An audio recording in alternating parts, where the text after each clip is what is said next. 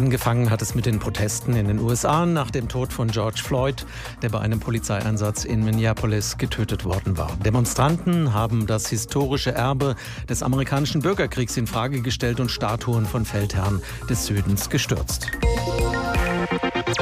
In Großbritannien wurde daraufhin die Statue eines Unternehmers, der auch Sklavenhändler gewesen sein soll, ins Wasser geworfen. Auch in Deutschland tauchen jetzt Fragen auf im Zusammenhang mit der deutschen Kolonialzeit. Damit kennt sich Professor Jürgen Zimmerer von der Universität Hamburg aus. Er ist Historiker mit dem Schwerpunkt Kolonialgeschichte. Er hat gesagt, eigentlich müsste das Robert Koch Institut, dessen Name ja gerade jetzt wegen der Corona-Pandemie in aller Munde ist, umbenannt werden. Ich habe ihn gefragt, wie er darauf kommt. Ja, ich habe eigentlich die Frage aufgeworfen, dass wir darüber nachdenken, ob dieser Name Robert Koch, ob die Person Robert Koch noch vorbildhaft sein kann, ob wir uns noch darauf verständigen können. Und der Hintergrund ist, dass Robert Koch nicht nur der Begründer der, oder Mitbegründer der Mikrobiologie ist, sondern wahrscheinlich auch Deutschlands führender Kolonialmediziner war und nicht nur tatsächlich einem nicht geringen Teil seiner Arbeit auf kolonialmedizinische Fragen verwandt hat, sondern ganz besonders in seiner letzten Reise nach Afrika, nach Deutsch-Ostafrika, eben dort zur Bekämpfung der Schlafkrankheit mit Medikamenten, mit schwersten Nebenwirkungen an äh, Afrikanerinnen und Afrikanern experimentiert hat. Er hat ihnen Atoxyl verabreicht. Schlafkrankheit ist eine tödlich verlaufende Krankheit und Atoxyl wurde eingesetzt oder man vermutete, dass Atoxyl äh, das heilen konnte und es ging um das Feststellen der Dosis. Das Problem dabei war, dass die Dosis eine höhere Dosis schwerste Nebenwirkungen mit sich brachte, Erblindung bis zum Tod und sehr schmerzhaft war und Koch ohne Einwilligung der Patienten an ihnen experimentierten und auch mit deutlich höheren Dosen als zum Beispiel Kollegen von ihm in Deutschland selbst anwandten. Und selbst als er wusste, dass man die Menschen nicht heilen konnte, aber feststellte, dass solange man sie behandelt, können sie niemand anderen anstecken, im Grunde das fortführte, um eben die koloniale Arbeitskraft der afrikanischen Bevölkerung zu erhalten. Er hat entsprechend auch Vorschläge gemacht, Konzentrationslager einzurichten, Schlafkrankheitskonzentrationslager einzurichten, um eine infizierte oder oder eine erkrankte Bevölkerung abzusondieren, dann, wie er sagte, würde, würde das tödlich verlaufen ohne Behandlung. Und wer überlebt, den könnte man wieder zu den Gesunden zurückbringen. Und ich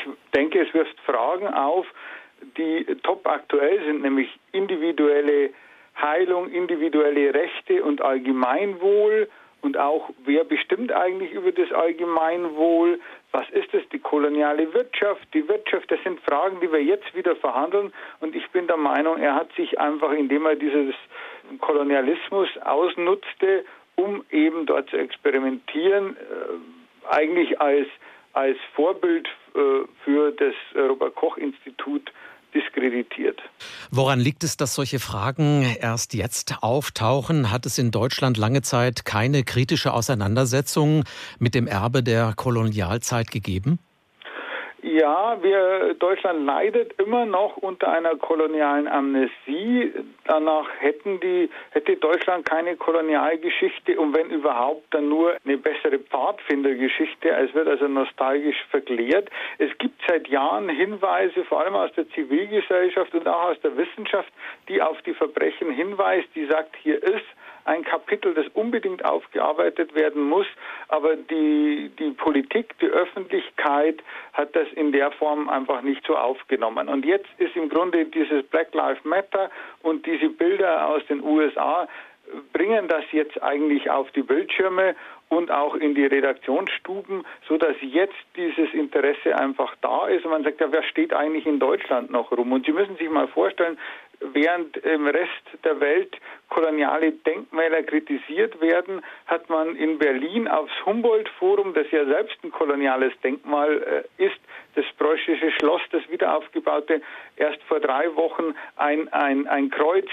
auf die Kuppel montiert, um damit nochmal den, den, den Herrschaftsanspruch implizit bestätigt des Christentums über die ganze Welt. Also das ist widersinnig, während alle Denkmäler stürzen, baut Deutschland ein neues.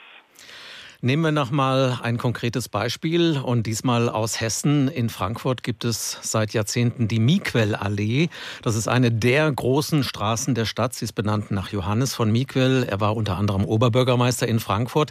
Er war aber 1882 auch Gründungsmitglied des Deutschen Kolonialvereins, der sich für die Erschließung neuer Kolonialgebiete eingesetzt hat. Müsste die Straße jetzt umbenannt werden? Also im Grunde muss man vor allem ganz wichtig darüber, darüber diskutieren, wie man das jetzt eigentlich bewertet, denn der Deutsche Kolonialverein war natürlich eine große große Lobbygruppe zum Erwerb von, von Kolonien. Und das ist ja zwei Jahre bevor Otto von Bismarck im Grunde tatsächlich dem Drängen von, des Deutschen Kolonialvereins, aber auch von Wirtschaftsverbänden etwa aus Hamburg nachgegeben hat und im Grunde den Grundstein für ein deutsches Kolonialreich gelegt hat. Ein deutsches Kolonialreich, das binnen kurzem eben auch in den ersten Völkermord des 20. Jahrhunderts an den Herero und Nama mündete, aber auch an den Machi-Machi-Krieg mit 300.000 Todesopfern in Deutsch-Ostafrika. Das ist also nicht einfach nur ein Honorationsverein, der Deutsche Kolonialverein, sondern es hat die ganz konkrete Auswirkungen die eben auch zu Kolonialverbrechen mittelbar führten. Und wichtig ist jetzt nicht von oben alles umzubenennen, sondern eine Debatte zu führen und zu sagen,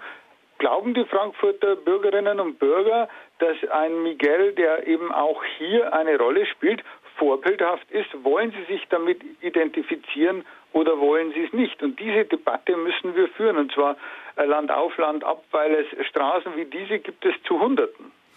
Diese Debatte um die deutsche Kolonialzeit ist angeheizt worden durch die Vorfälle in den USA. Ist das vielleicht nur eine momentane Stimmung, die da transportiert wird und in ein, zwei Wochen interessiert das niemanden mehr?